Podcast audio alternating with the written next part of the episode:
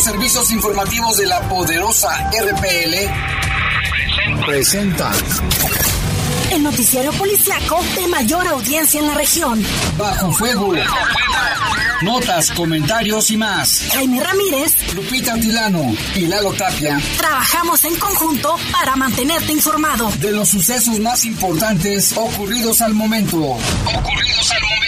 En Bajo Fuego, tu opinión es importante. Comunícate al 477-718-7995 y 96. WhatsApp 477-147-1100. En Bajo Fuego, esta es la información.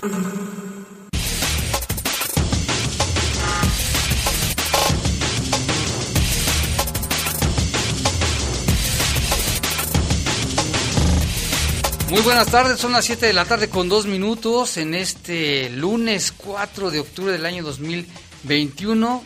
Ya de San Francisco le tendremos información al respecto. Ah, ¿qué le hicieron aquí a mi, a mi, este, aquí está. Este, les damos con mucho gusto los controles Jorge Rodríguez Sabanero, control de cabina está nuestro compañero Brian, el buen Brian Martínez ya está ahí. Y ya estamos en cabina de vuelta, Lupita. Así es, muchísimas gracias por escucharnos, gracias Jaime por permitirme compartir micrófonos contigo. No hay como la cabina. Igualmente sí, porque así nos telepateamos. Efectivamente, y, y yo creo que usted merece que yo le comente por qué razón no estuve tanto tiempo acá. Fue por COVID. Eh, en mi familia pasamos por una situación muy complicada y yo se lo decía cuando me incorporé vía telefónica. Eh, agradezco mucho a la, a, la familia Esquerra, quienes pues me han brindado, siempre ese apoyo y la, la, oportunidad, Jaime, al igual que tú y el equipo, de, de poder ese, seguir siendo parte de, de, esta familia de la poderosa. Sin embargo, sí, pues es, es algo que, que, a nadie se le desea. Es una enfermedad, pues sí, muy solitaria, te aísla de mucha gente, pero también te da la oportunidad de replantear muchas cosas y decir qué importante es que valoremos cada segundo y si cuidándote adquieres el virus, imagínate si no te que cuidas. no se cuidan. Así que yo muy Qué contenta. bueno que salieron, la- salieron bien, ¿eh? Sí, sí, sí. Mi, mi familia, pues muy agradecida, tanto mi esposo como mi hija y yo. Estamos de vuelta, volvimos a nacer, así que muchas gracias a usted que nos escucha todos los días, porque también se, se vuelve usted parte importante de, de nuestras vidas. Sin usted que nos escucha, este espacio informativo no sería posible. ¿Qué mensaje das a la gente que nos escucha? ¿Qué le, ¿Qué le diría? Que si tienen la oportunidad de vacunarse, lo hagan, porque a nosotros lo que nos dijeron los médicos fue eso.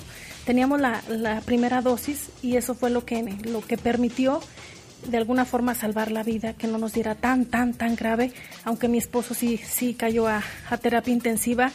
Gracias al, al trabajo de los médicos, de las enfermeras, del personal de salud, del personal de limpieza, Jaime Todos. todos, todos, eh, vale la pena que, que se reconozca no solamente un día, sino siempre, el gran trabajo que hacen, la parte tan humana, incluso algo que se vuelve tan, tan indispensable, una llamada telefónica.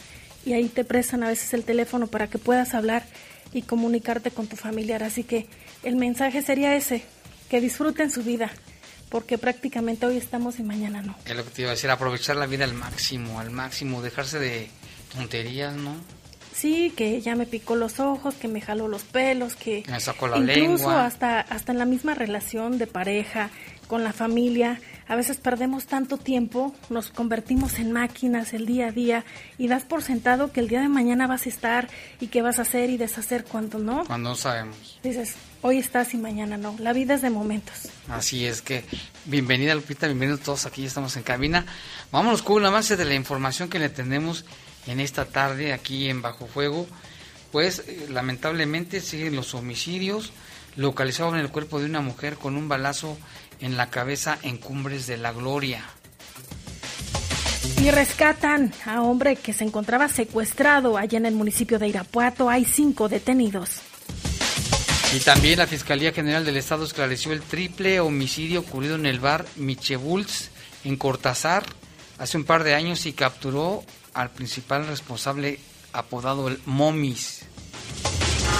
Luego de la difusión de una fotografía de una patrulla en un motel, aclaran las autoridades que los policías acudieron a detener a un hombre que había sido reportado como violento. No piense otras cosas. Esa gente muy mal pensada, ¿no? Sí. Sí, circuló la foto y Dijo, estaban pasando un rato agradable, no. estaban deteniendo una persona violenta. Violento, ahí lo reportaron. Y detuvieron a 15 presuntos responsables de robo en diferentes hechos aquí en León. Y en información del país, en Martínez de la Torre, Veracruz, marcharon ciudadanos para exigir la captura del presunto asesino de una joven de 14 años de edad. Le tendremos los detalles. 14 años, Lupita, por favor. ¿Cómo es posible? Y en el mundo, saldo de 8 muertos dejó un accidente aéreo en Milán, Italia. La mayoría de las víctimas eran franceses.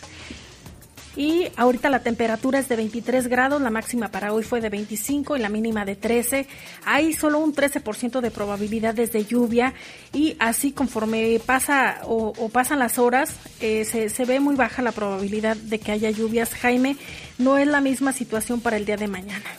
Sí, así es, hay que estar al pendiente nada más porque según el servicio meteorológico todavía hay frentes fríos, hay algunos este, eventos, tormentas que hasta todo el mes de octubre posiblemente haya más lluvias, así de que hay que estar al pendiente. Aunque a nivel estatal, Jaime, la Comisión Nacional del Agua publicó que se esperan lluvias puntuales muy fuertes aquí en el estado de Guanajuato, en Querétaro y en, y en, otras, en otras entidades federativas. En lo que corresponde a Guanajuato, se esperan lluvias en San Felipe, León, San Francisco del Rincón, Purísima del Rincón, Ciudad Manuel Doblado, Pénjamo, Acámbaro, Apaseo el Grande y Comonfort. Posiblemente llueva por la noche y también, por cierto, hablando de las lluvias, en Querétaro la estaban pasando muy mal. Y aquí en León también hace rato en la tarde se cayó un, joven en su vehículo al, malecón que lleva bastante agua. Afortunadamente no le pasó nada, todo quedó en un susto. Lo rescataron bien. Y ya son las 7 con 8, vamos a una breve pausa, volvemos con los detalles de estas y otras noticias policíacas.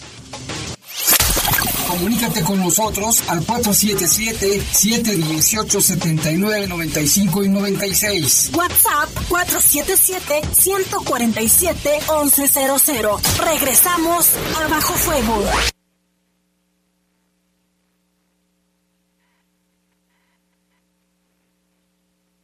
Diariamente llegan al relleno sanitario 1.600 toneladas de residuos de casas y comercios. Para alargar la vida útil del depósito sanitario, es importante que antes de tirar la basura la separes. El papel, cartón, plástico, vidrio y tetrapacks pueden reutilizarse. Solo entonces puedes depositarla en un centro de acopio con un recuperador urbano o en los programas de separación municipales. Con tu apoyo mejoramos el entorno. León, ciudad de primera, gobierno municipal. ¿Quieres especializarte en derechos humanos? La Procuraduría de los Derechos Humanos del Estado de Guanajuato, PRODEG, te invita a cursar su especialidad en derechos humanos con validez oficial. El periodo de admisión será del 4 de octubre al 15 de noviembre. El programa académico y las bases las encuentras en www.derechoshumanosgto.org.mx. En el poder de las noticias. Poder de las noticias. Y bajo fuego. Y bajo fuego. Contamos con información cierta, veraz y oportuna. Así son los servicios informativos de la poderosa RTL. 100% confiables. Confiables, confiables. Estás en Bajo Fuego.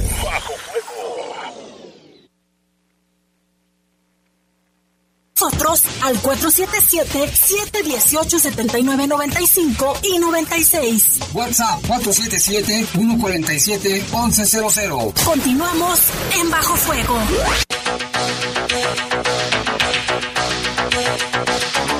Son las 7 con 10, vámonos con información del país. Familiares y amigos protestaron y marcharon para exigir justicia para Dana, una joven de tan solo 14 años de edad que fue asesinada en el municipio de Martínez de la Torre, ubicado en la parte centro-norte del estado de Veracruz. De acuerdo con testigos, la menor fue ultimada el sábado 2 de octubre, aproximadamente a las 21 horas, luego de haber sido asaltada, golpeada y arrojada a las piedras de un muro de contención en el río Bobos. Los vecinos llamaron al número 911 para solicitar la presencia de policías y paramédicos de Cruz Roja, quienes acudieron en minutos pero ya constataron el fallecimiento de Dana. Elementos de seguridad realizaron las pesquisas de ley, sin embargo, aún no se ha informado acerca de las pistas que podrían dar con el paradero de los responsables de la muerte de esta joven. Esto ocurrió en la comunidad Villa Independencia, donde este domingo se llevó a cabo esta manifestación para reclamar castigo contra quien o quienes agredieron y arrebataron la vida a la menor. Hasta esta tarde ninguna autoridad del gobierno de Veracruz se había pronunciado sobre el crimen que ha ocasionado conmoción en la región Nautla de la entidad. El estado de Veracruz ocupa el tercer lugar nacional con más feminicidios, superando incluso a la Ciudad de México. De acuerdo con cifras oficiales en esa entidad en Veracruz, se contabilizaron 50 casos de enero a agosto de este año, siendo superada solo por el Estado de México con 97 casos y Jalisco con 51. Le siguen la Ciudad de México con 42, Nuevo León con 35, Chihuahua y Chiapas con 34, Sonora con 31, Oaxaca con 30, Sinaloa con 29 y Puebla con 27 feminicidios. Un problema, Lupita, que no se ha podido erradicar en el país. Efectivamente, y que los números van en aumento también. Vi que publicó eh, por parte de la Comisión Nacional de Búsqueda la situación tan complicada que se vive a nivel nacional con las mujeres desaparecidas. También, ese es otro tema interesante. Y ya que no es de hoy, sino que tiene ya varios años.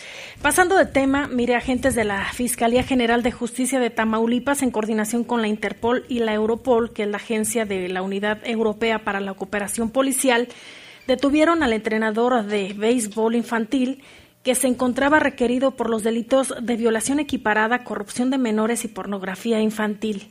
Las autoridades estatales informaron que el detenido responde al nombre de José Guadalupe mismo que fue puesto a disposición de la autoridad correspondiente. El capturado era, era pretendido por un juez de control del municipio de Reynosa y se le buscaba debido a que fue denunciado en los primeros tres meses de este año por los padres de familia de, de varios niños, Jaime, a los que este entrenaba en la disciplina de béisbol, aunque la Fiscalía Tamaulipeca se reservó dar más detalles respecto a estas fuentes eh, de información, señalan que personas cercanas filtraron que el ahora detenido se aprovechó de la confianza de los padres de familia cuando los menores acudían a practicar este deporte. Presuntamente, el individuo los tocaba abusaba sexualmente de ellos y los, los obligaba a cupular mientras él los filmaba. Luego los subía las imágenes en una plataforma con una tendencia pedófila. Ahora se da a conocer que José Guadalupe fue llevado ante un juez de control, pero su defensa solicitó la duplicidad del término, por lo que este 8 de octubre se vence y por el momento personal de la Fiscalía inició una serie de cateos para recabar más indicios y agregarlos a la carpeta de investigación que ya se encuentra en proceso.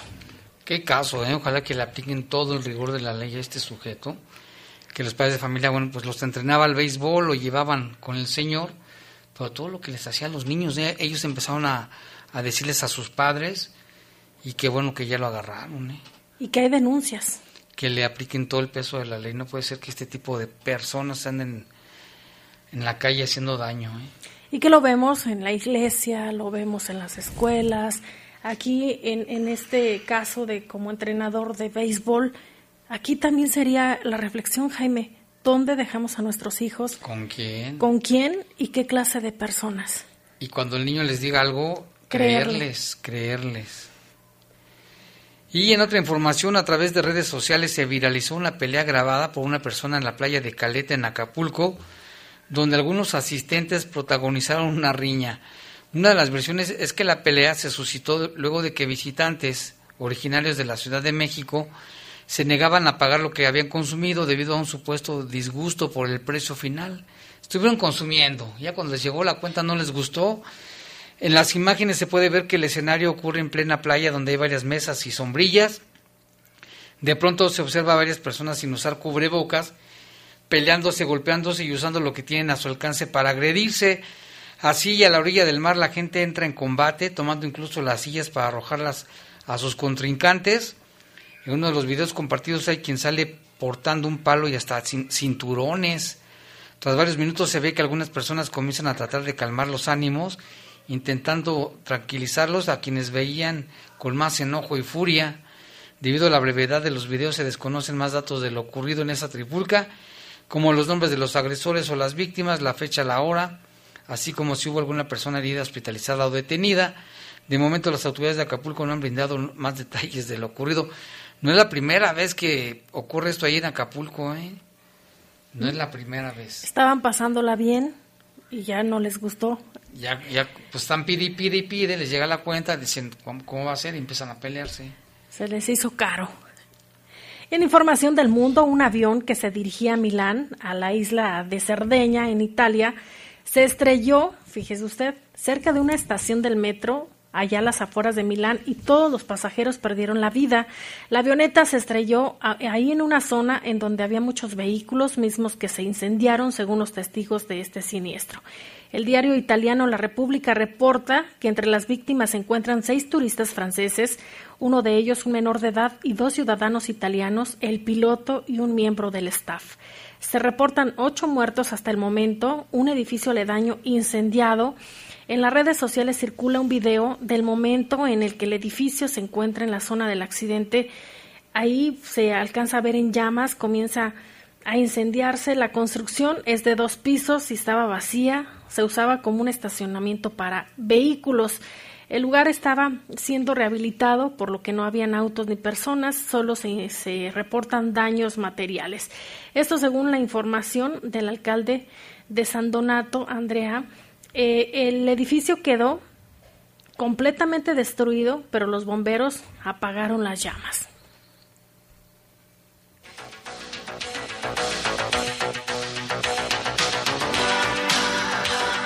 Vámonos también con más información, Lupita. El asunto este de que se cayeron los, las redes sociales. la mañana de este lunes 4 de octubre, la aplicación de mensajería instantánea de WhatsApp, la red social de fotografía Instagram y la plataforma de Facebook sufrieron un fuerte descalabro al caerse su servicio en varios países a nivel mundial. Me imagino que todos los que nos están escuchando les, escuchando les tocó. Esta es una de las pocas ocasiones que reportan una caída multiplataforma de carácter global, es decir, que todos los servicios de la compañía dejaron de funcionar a la par de distintas regiones del mundo. De acuerdo con el portal Down Detector, la plataforma de comunicación propiedad de Mark Zuckerberg, se cayó en distintos países, incluyendo México, Estados Unidos y Canadá. El 43% de los usuarios que han dejado su reporte de WhatsApp afirman tener problemas, tenían problemas con el envío de mensajes y el 28% presentaba fallas al intentar establecer una conexión al servidor. En el caso de Instagram, el 35% de los usuarios reportaron problemas de conexión al inicio, 33 eh, con el uso de aplicación y 32 con errores del sitio web. La red social de Facebook y la aplicación Messenger, por su parte, reportaron también problemas en su sitio web. Hasta el momento es la mayor caída en los servicios de Facebook que tuvo lugar, la última en 2019, cuando todas sus plataformas estuvieron 22 horas sin servicio. En aquel momento, un periodista de la cadena estadounidense NBC dijo en Twitter que la causa de la caída estuvo relacionada con una sobrecarga de las bases de datos. Sin embargo, Facebook no se pronunció al respecto. A las 11.22 horas de la Ciudad de México se emitió un comunicado a través de Twitter en el que se informaba que eran, estaban conscientes de que algunas personas, no digo algunas, han de haber sido millones, Lupita, que tenían problemas para acceder a las aplicaciones y en la cuenta de WhatsApp de Instagram se emitió también un comunicado, lo mismo que también en Facebook. Y a través de la agencia F Noticias señala que Mark Zuckerberg pierde 5.900 millones de dólares tras la mala sesión en el Wall Street, en la que esta red social falla, Jaime, y pierde bastante dinero. Sin embargo, pues es como quitarle un pelo a un gato. Sí, ya casi me alcanza. sí, pues terrible, qué bueno que ya se restableció el servicio. Y aquí, bueno, muchos migraron a otra vez a Telegram. A Telegram y en algunas partes esto también lo bloqueo por la gran cantidad de personas. Que, sí, yo ya vi en el directorio muchísima gente que conocemos, ya también ya está muy registradita ahí. Mire, según cifras de Forbes, este descenso supone que la fortuna de Zuckerberg haya quedado de 117 mil millones de dólares, lo que lo relega al sexto puesto de las personas más ricas del mundo. Ah, hijo. Y miras qué sencillito es. Bueno, caras vemos. Se ve muy sencillo, ¿eh? No se viste estrafalario ni nada. Pero bueno, ha tenido problemas, ¿no? Con la ley de que se busca que se legalicen, que haya un límite, porque también toda la información te la pueden robar. Y de hecho, este caso fue atribuido también a Anonymous. Ese canijo Anonymous también siempre hace de las suyas. Donde dice que ahorita son esas plataformas, pero posteriormente van con otras. Ya tan acostumbrados que estamos a eso, en la comunicación, que te sientes desvalido, ¿no? Y lo vulnerable que son las redes, bueno, no las redes sociales, nuestros datos en las redes sociales. Sí, porque tiene, todo el mundo tiene acceso, todo el mundo. Y vámonos con otra información, no hay sistema. Vamos con, esta es la foto de Zuckerberg.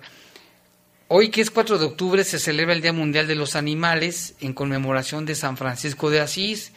Este santo que nació en el año de 1182 en Italia dejó como enseñanza a la humanidad que debemos comprender cuál es nuestro lugar en la tierra, ya que el bienestar de nosotros está integrado al bienestar de todos los animales y del medio ambiente.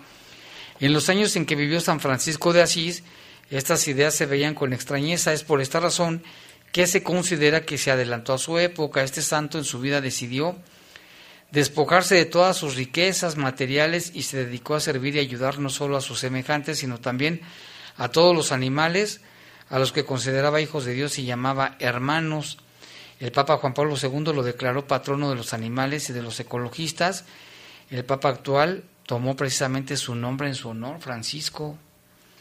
Este santo es uno de los más populares y cuenta con un gran número de seguidores en la Iglesia Católica.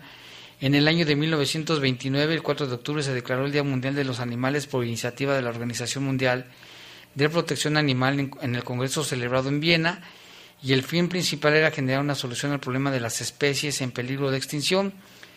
Es importante que respetemos el hábitat de los animales en vida salvaje para evitar su desaparición. El principal propósito del Día Mundial de los Animales es recordar la importancia de la conservación de especies animales en el planeta. La Declaración Universal de Derechos Animales fue proclamada el 15 de octubre de 1978 y aprobada por la ONU esta declaración establece que todo animal posee derechos y señala que el desconocimiento y desprecio de estos derechos han conducido y siguen conduciendo al hombre a cometer crímenes, crímenes contra la naturaleza y contra los animales. Hasta el momento se nos afán de comunicarse. Bueno, esto es lo de San Francisco de Asís. Oye, ¿y San Martín de Porres también quería los animales? No. Desconozco. Sí, he visto fotos donde está con los animales, también los quería. Pero hay más sobre este tema, Lupita, de, de San Francisco de Asís. Otros dicen que antes de su fiesta a San Francisco le gusta jugar con las nubes azotándolas con su cordón para así evitar que lo mojen. El punto importante es que estas precipitaciones representan el final de la temporada de lluvias. De ahí que sea sencillo encontrar refranes como cuando San Francisco saca el cordón, el mar, hay grandes eh, marejadas, unos años sí y otros no, pero más sí que no. Y hay, hay una frase muy bonita de San Francisco de Asís que es también muy popular, Jaime. Dice, necesito pocas cosas y las pocas que necesito, las necesito pocas. Ah, está bien. Está bien ese. Y por eso se llama que el cordonazo de San Francisco, porque en ese se puede ver el famoso cordón de San Francisco en su pintura original de su óleo de Bartolomé Esteban Murillo. Y por otro lado, si el cordonazo de San Francisco no llega en los días esperados, se cree que habrá fuertes heladas que afectarán los campos de cultivo. En estas fechas los marineros y pescadores suelen tomar medidas de precaución por si hay lluvias intensas.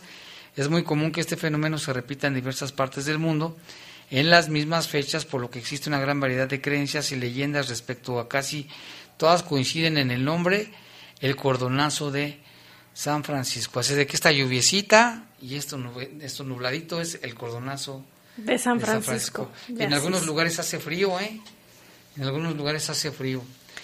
Y es que también es relacionado él con la parte de la humildad, en la parte de... Es un, eh, santo muy venerado, San Francisco de Asís, precisamente por eso, por su ejemplo que siempre mostró. De sencillez, humildad, que tanta falta nos hace a muchos.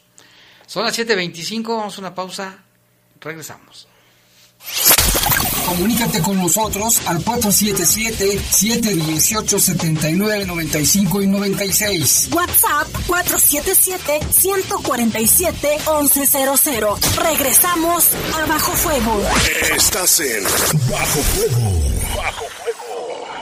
La vacuna contra la COVID-19 es segura, universal y gratuita. Nadie puede vendértela ni pedirte dinero para que te la pongas. Si necesitas denunciar a una persona servidora pública, visita sidec.funcionpublica.gov.mx o llama al 911. Cuidémonos entre todos. Vacúnate y no bajes la guardia. Gobierno de México. Este programa es público ajeno a cualquier partido político. Queda prohibido el uso para fines distintos a los establecidos en el programa. Ahora, los derechos de los pueblos originarios y las comunidades de afrodescendientes son reconocidos y protegidos en nuestra Constitución. El Senado reformó la Constitución y aprobó leyes para salvaguardar los elementos de su cultura e identidad. Así como parte de la composición pluricultural de la nación, se garantiza su libre determinación, autonomía, desarrollo e inclusión social. Senado de la República. Sexagésima quinta legislatura. Norteños, chilangas, sureños, costeñas, yaquis, mayas, mazaguas, campesinos, roqueros, millennials, centennials, abuelas, tías, primos. Con tanta diversidad es imposible pensar igual. Pero hay muchas cosas que nos unen. Nos une la libertad de tomar decisiones. Nos une la convicción de que la democracia es la única ruta que tiene un país libre. Nos une el INE. Mi INE nos une. De manera histórica, el Tribunal Electoral emitió sentencias que permitieron integrar la Cámara de Diputados y el Congreso de Nuevo León de manera paritaria, 50% mujeres y 50% hombres. El Congreso de la Ciudad de México estará conformado mayoritariamente por mujeres y en el Estado de México se alcanzó la cifra inédita de 37 mujeres. El Tribunal Electoral refrenda su compromiso con la participación política de las mujeres. Tribunal Electoral del Poder Judicial de la Federación, 25 años protegiendo tu elección. Estás en Bajo Fuego. Bajo Fuego. Comunícate con nosotros al 477-718-7995 y 96. WhatsApp 477-147-1100. Continuamos en Bajo Fuego.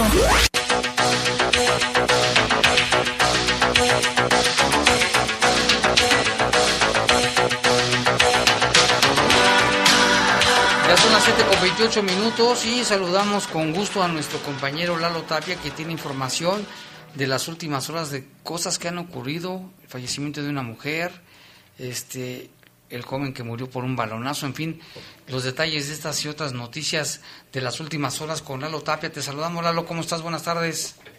¿Qué tal, Jaime Lupita? Buenas tardes, buenas tardes a todo el auditorio. Pues pues sí, efectivamente, el, día de hoy se han reportado eh, pues varios varios casos, un par de casos. El primer caso es una persona que fue lesionada.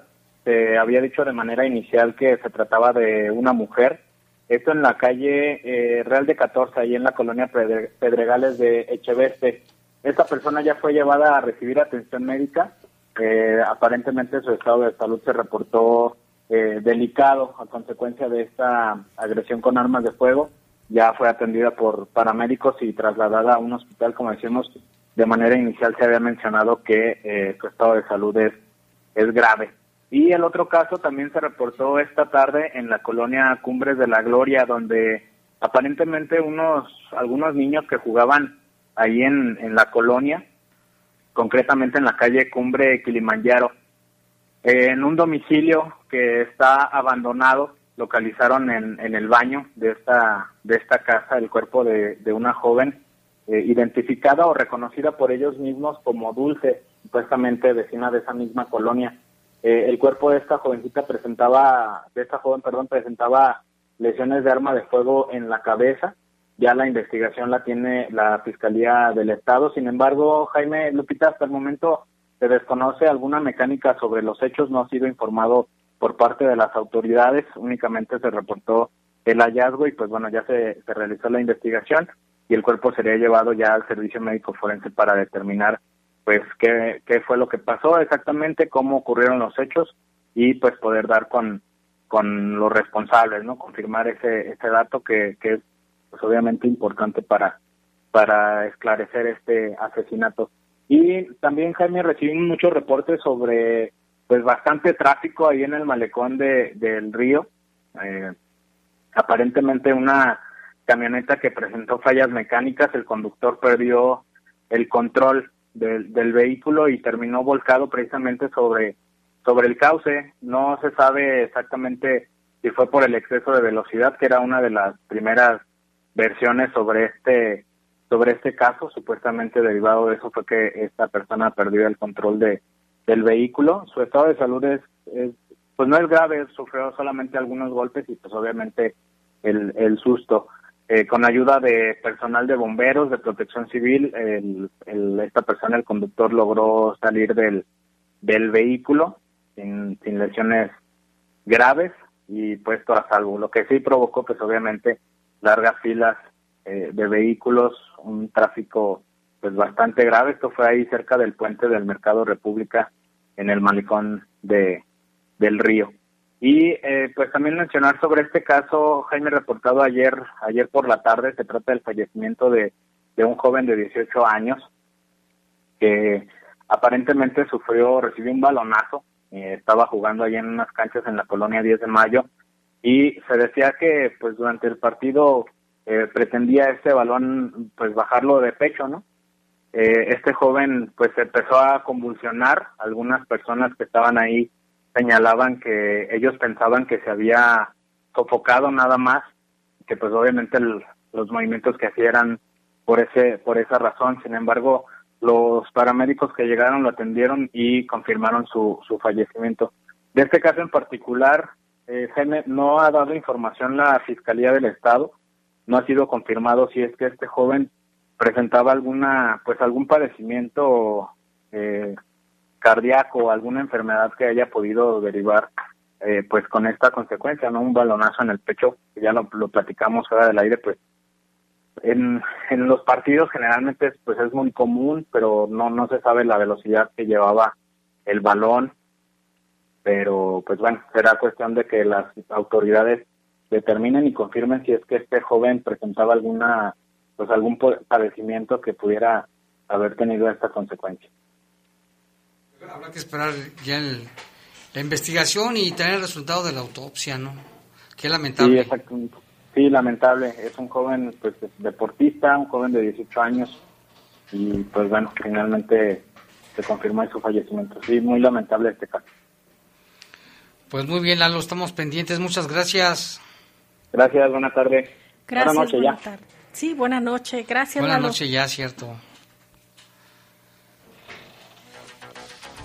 Y mira, eh, Jaime, quiero mandar un saludo para una fiel radioescucha que no se pierde jamás bajo fuego. Es la señora Juana Retana, ella nos está escuchando desde la colonia León 2, ella y su hijo Ramón Jaramillo. Muchísimas gracias por escuchar Bajo Fuego. Es muy fiel, Jaime. Ah, qué bien, un saludo bien especial para ella. Muchas gracias, señora, por escucharnos, que estamos a la orden. Y tenemos más información, miren, una intervención táctica sustentada con orden judicial y cateo, elementos de la Agencia de Investigación Criminal liberaron a un hombre que se mantenía privado de su libertad en un domicilio de la colonia deportiva.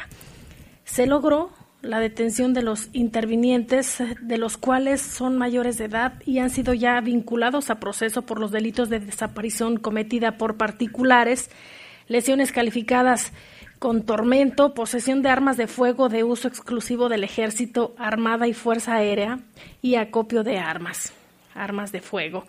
A solicitud de la Fiscalía General del Estado se les aplican medidas cautelares de prisión preventiva eh, por, por todo el tiempo que dure este proceso para tres de los imputados, que son los adultos, en caso del adolescente, ha sido puesto a disposición del órgano especializado. Las personas que fueron ya detenidas y vinculadas se trata de Yadira Elizabeth, Osvaldo, Iván Alejandro y hay un menor en la unidad de adolescentes. Por otra parte, al interior de un inmueble ubicado en la colonia deportiva, las autoridades ministeriales encontraron diversas encontraron diversos indicios, entre ellos armas de uso exclusivo del ejército y la Fuerza Armada, sustancias narcóticas, equipo táctico, entre otros indicios que fueron embalados y utilizados como medios de prueba que fueron considerados idóneos, pertinentes y en conjunto con otros eh, suficientes para establecer el razonable eh, integración de esta investigación y la existencia de un hecho delictivo de la probable participación de su comisión, es lo que dice la autoridad. Eh, de acuerdo a la narrativa del Ministerio Público, refiere que el pasado 28 de septiembre del presente año, aproximadamente a las 22 horas en la comunidad de La Huerta del municipio de Irapuato, un hombre fue objeto de agresión y sometido por la fuerza por una mujer, dos hombres y un adolescente, quienes lo abordaron por la fuerza y lo subieron a un vehículo motor. Estos agresores enfilan a su víctima rumbo a la colonia deportiva en donde bajaron al ofendido y lo torturaron con golpes y patadas. Lo mantuvieron maniatado y le causaron quemaduras y fracturas que lo mantienen en estado grave de salud, es lo que se da a conocer. La intervención de la autoridad ministerial ocurrió cuando reportaron en el domicilio señalado, que es en la calle Alberto Valdés, en la colonia La Deportiva, donde llegaron hombres armados y entraron, entraban y salían, era lo que habían reportado eh, una denuncia ciudadana, personas que se dedicaban a la venta de droga y fue por ello que se solicitó la autorización judicial para revisar este inmueble y en la búsqueda de más elementos. Ahí fue donde localizaron a una mujer de 19 años, originaria de Colima, y tres hombres de 24 y 25 años, junto a un menor de 17, ellos vecinos de, de Jalisco, Guanajuato y Guerrero, respectivamente. Oye, qué desalmados, ¿no? O sea, ¿por qué lo secuestran y por qué lo golpean, lo fracturan, lo queman? Tortura. No, hombre, esos merecen cadena perpetua. Y en otra información, bueno, pues ya ve que los amantes de lo ajeno andan donde quiera. Amantes de lo ajeno cristalearon el carro del coordinador del grupo parlamentario del PRI en el Congreso local, Alejandro Arias Ávila. En su cuenta de Twitter dio a conocer que mientras se encontraba en un laboratorio ubicado en el Boulevard de las Torres para hacerse unos análisis médicos, cuando su unidad fue cristaleada para robarle sus pertenencias, no dice que le robaron, nada más así dice que le robaron pertenencias, dijo que solamente se tardó 20 minutos en el laboratorio cuando su coche fue dañado por, para robarle algunas pertenencias. No, pues para los rateros te roban en un minuto, menos de un minuto, ¿no? Yo creo. Y ya se ha visto, Jaime, que un vehículo, si no tiene bastón, lo pueden abrir hasta en un minuto, máximo cinco. O sea que 20 minutos para ellos fue una eternidad. No sabemos que la hayan robado, pero pues es que sí, la delincuencia está desatada, ¿eh? Y en, otros, en otra información aquí también del municipio de León, se da a conocer que la policía detuvo a una persona agresiva dentro de un hotel. Tras el reporte de una persona agresiva al interior de un auto hotel o motel, mejor conocido de la zona oriente de la ciudad, oficiales de policía detuvieron a un hombre que, como le comentábamos al inicio de este espacio informativo, se había dado a conocer el por qué estaba esa patrulla ahí, si estaban al interior de, de estas instalaciones, pues en otro plan, ¿verdad?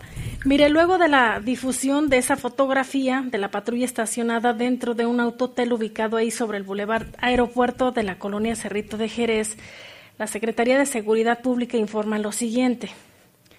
En punto de las 0035 horas del domingo, se recibió un reporte al número de emergencias 911 realizado por empleadas del hotel, donde señalaban que había una persona agresiva en una de las habitaciones, de la cual se escuchaban golpes y gritos. La cabina generó el folio y dio aviso a la unidad más cercana para su atención.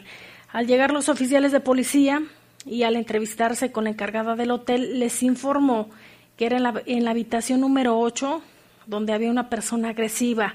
A solicitud de la encargada, la unidad se estacionó en la cochera de una habitación para no obstaculizar o entorpecer la salida y entrada de los carros, que obviamente se iban a otro servicio. Mire, luego de ello, los policías realizaron la detención de un hombre por escandalizar. El detenido se identificó como Esteban y fue detenido y trasladado a la Delegación Oriente y presentado ante un juez cívico en turno. La Secretaría de Seguridad Pública hace un llamado a la ciudadanía en general que si tienen pruebas de que los oficiales de policía estaban cometiendo un acto indebido, las presenten ante la Secretaría Técnica de Honor y Justicia. Pues ahí está lo que, justifican las autoridades. Pues eso, mucha gente mal pensada, ¿no?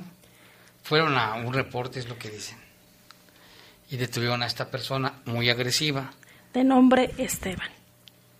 Y ya son las 7 con 41 minutos, vamos a hacer una pausa, regresamos con más aquí en Bajo Fuego. Comunícate con nosotros al 477-718-7995 y 96. WhatsApp 477-147-1100. Regresamos a Bajo Fuego. Estás en Bajo Fuego. Bajo Fuego. Diariamente llegan al relleno sanitario 1.600 toneladas de residuos de casas y comercios. Para alargar la vida útil del depósito sanitario, es importante que antes de tirar la basura la separes. El papel, cartón, plástico, vidrio y tetrapacks pueden reutilizarse. Solo entonces puedes depositarla en un centro de acopio con un recuperador urbano o en los programas de separación municipales. Con tu apoyo mejoramos el entorno. León, ciudad de primera, gobierno municipal. En el poder de las noticias. Poder de las noticias. Y bajo fuego. Contamos con información cierta, veraz y oportuna. Así son los servicios informativos de la poderosa RTL. 100% confiables. Confiables, La violencia sexual afecta a niñas y adolescentes en entornos como la casa. Todas y todos tenemos la obligación de protegerles Confiar y apoyarlas a que levanten la voz si son violentadas. Tengo derecho a vivir sin violencias. Yo exijo respeto. Escucha, protege y denuncia. Marca al 911. Gobierno de México. ¿Quieres especializarte en derechos humanos? La Procuraduría de los Derechos Humanos del Estado de Guanajuato, PRODEG, te invita a cursar su especialidad en derechos humanos con validez oficial. El periodo de admisión será del 4 de octubre al 15 de noviembre. El programa académico y las bases las encuentras en www.derechoshumanosgto.org.mx. Estás en Bajo Fuego. Bajo Comunícate con nosotros al 477-718-7995 y 96. WhatsApp 477-147-1100. Continuamos en Bajo Fuego.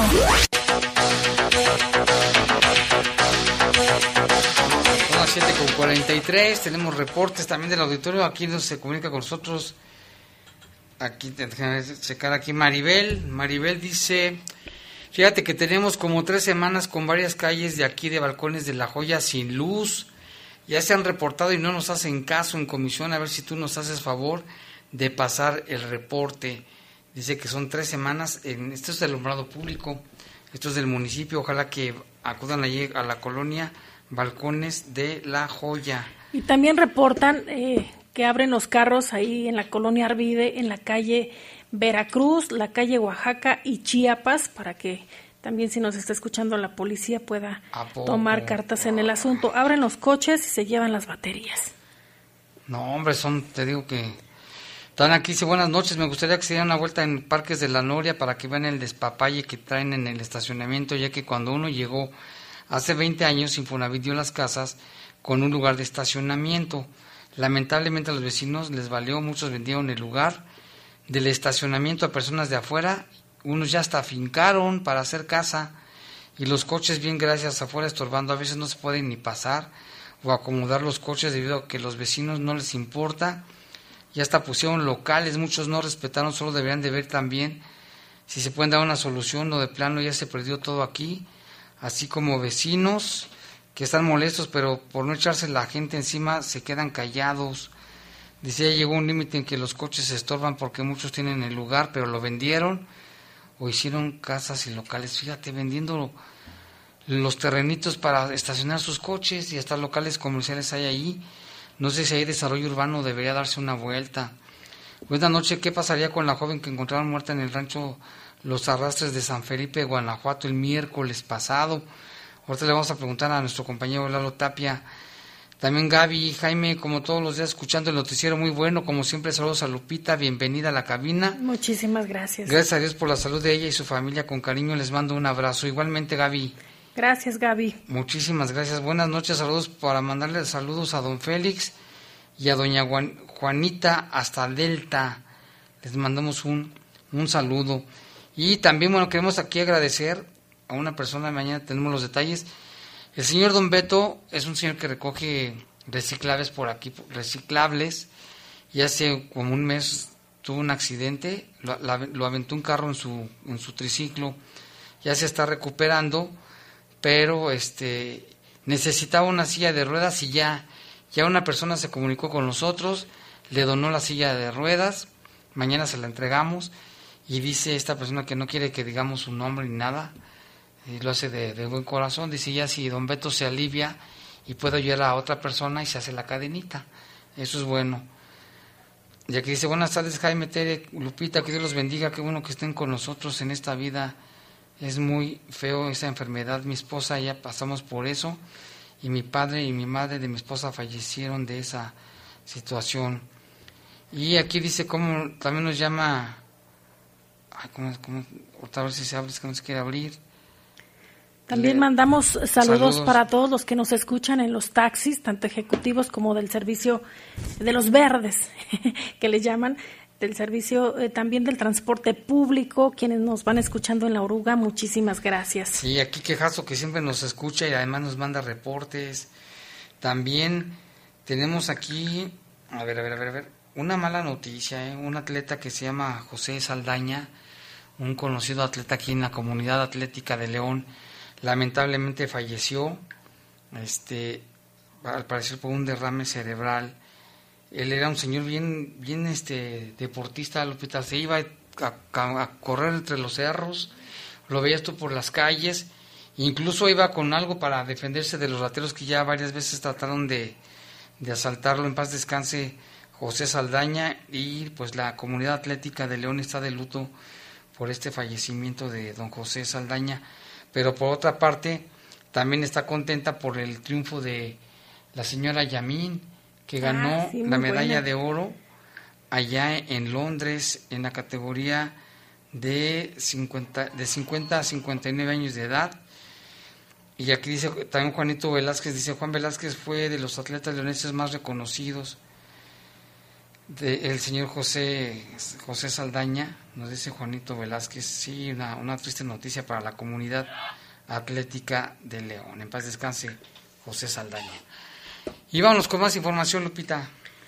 Así es, mire, el trabajo operativo de los cuerpos de la Secretaría de Seguridad Pública y la participación ciudadana dieron como resultado en una semana la detención de 15 personas por su presunta participación en robo a comercio, a casa habitación y a transeúnte robo de vehículo y robo equiparado. Estos datos se registraron de las 7 horas del lunes 27 de septiembre a las 7 horas del 4 de, octubre de, de este año. Entre las principales causas de las detenciones son por robos, y mire, aquí da a conocer la Secretaría que hubo una persona detenida por robo a repartidor, dos detenidos por robo a comercio, siete por robo equiparado, dos por robo a transeúnte y uno por robo frustrado de vehículo y dos por robo a casa habitación. Los 15 detenidos por los delitos de robo pues ya se suman a los 408 detenidos por la comisión de algún otro delito, además de otras causas de la detención fueron por eh, otras faltas administrativas y delitos en los que destacan posesión de cristal, marihuana, posesión de arma de fuego, por mencionar algunas.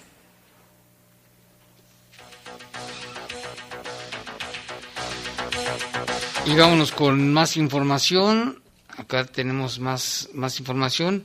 El último adiós que le pudieron darle a los familiares y amigos y compañeros de trabajo al oficial Luis Eduardo Ramírez Cubilla fue a través de una ceremonia fúnebre que culminó con el entierro de su ataúd en una gaveta del Panteón Municipal Norte.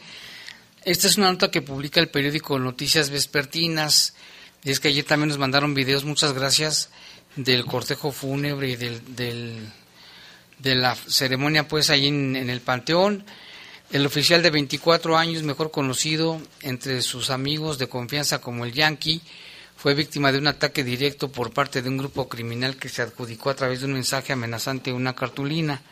Estos hechos violentos se registraron a las 3 de la tarde con 45 minutos cuando Luis Eduardo estaba a bordo de la patrulla 488 estacionado en la avenida Alfredo Valadez y esquina con calle Mar Rojo. Esto le damos referencia el pasado viernes.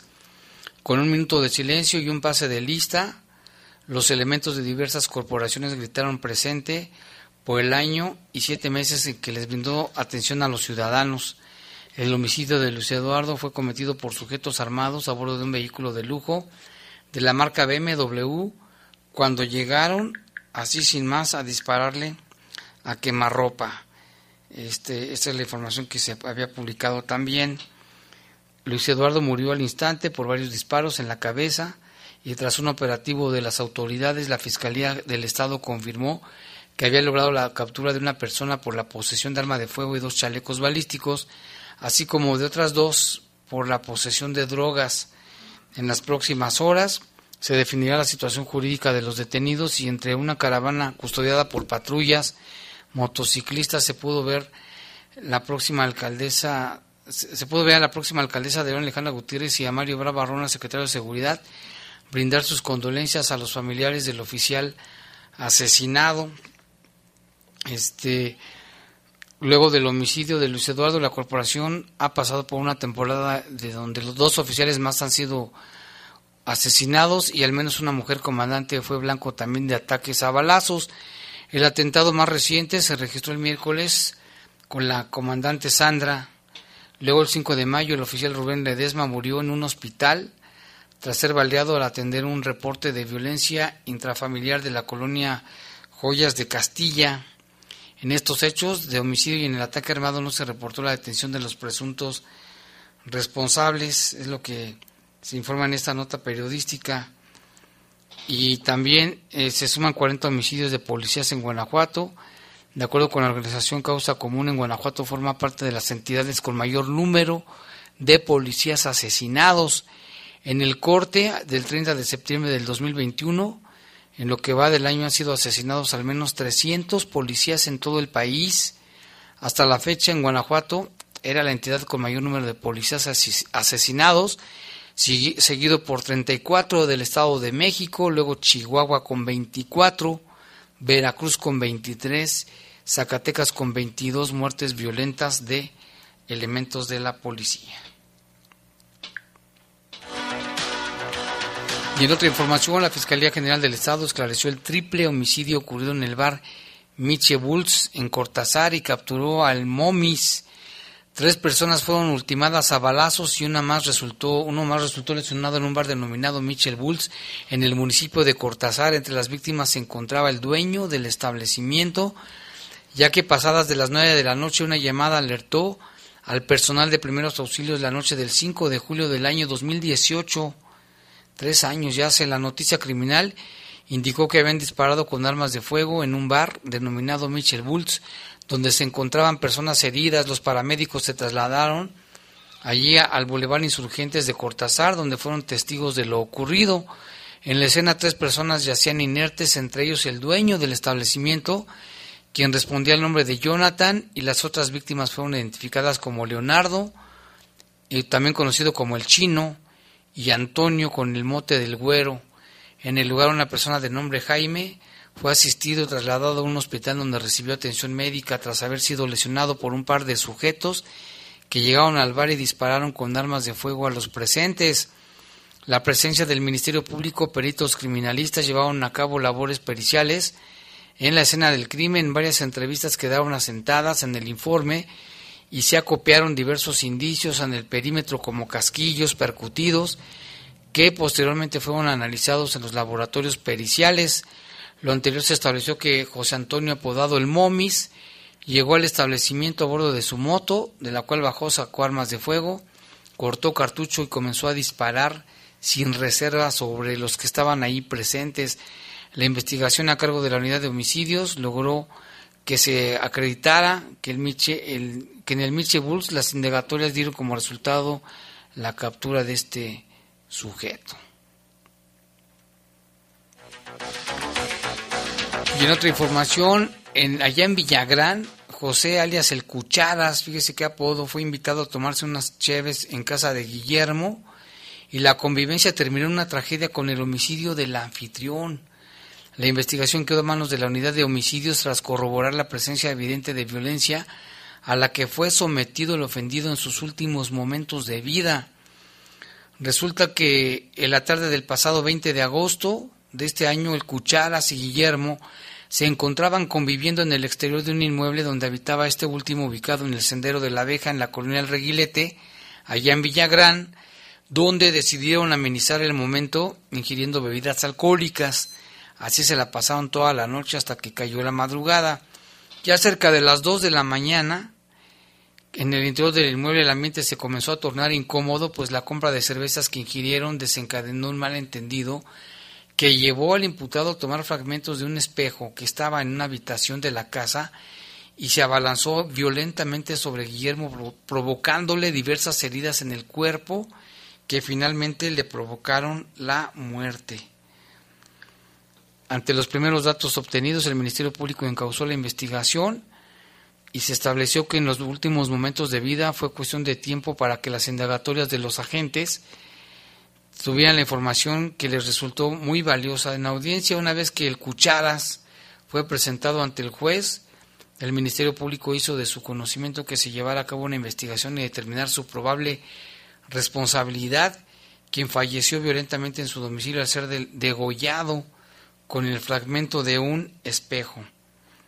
Esto es lo que reporta la Fiscalía precisamente de, lo que pasó allá en Villagrán. Fíjese, una, una convivencia supuestamente entre amigos, tras conocer a los elementos que sustentan la imputación del Ministerio Público, el juez decidió que el inculpado fuera sometido a un proceso penal por el delito de homicidio simple, el cual ahora deberá llevarlo recluido a la prisión durante tres meses que dure la investigación.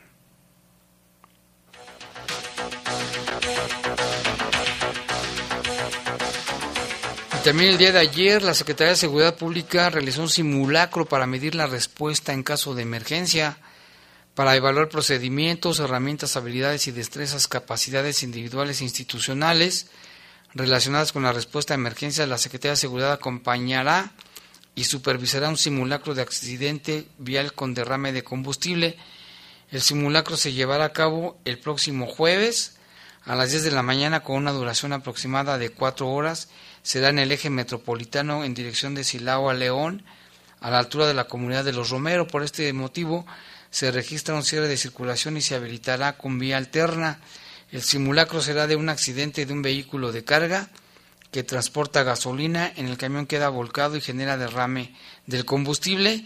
De esta manera se hará una evaluación de la atención de la empresa de combustibles que implementen su protocolo de seguridad Participará Protección Civil Municipal, Bomberos, Tránsito, Policía Municipal, Cruz Roja, también elementos de las Fuerzas de Seguridad Pública del Estado, del SUEG, del Sistema de Urgencias Médicas también del Estado de Guanajuato.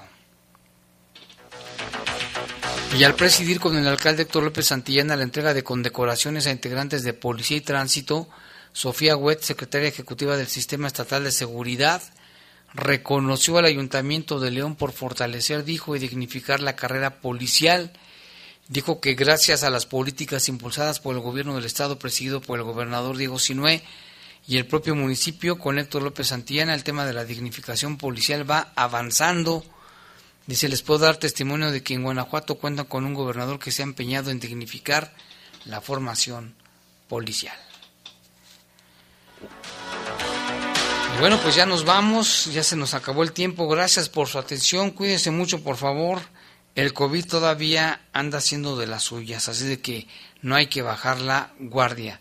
Buenas noches y le invitamos a que siga con nosotros porque sigue el poder del fútbol. Los servicios informativos de la poderosa RPL presentaron el noticiario policiaco de mayor audiencia en la región. Bajo fuego. Bajo fuego. Gracias por tu atención.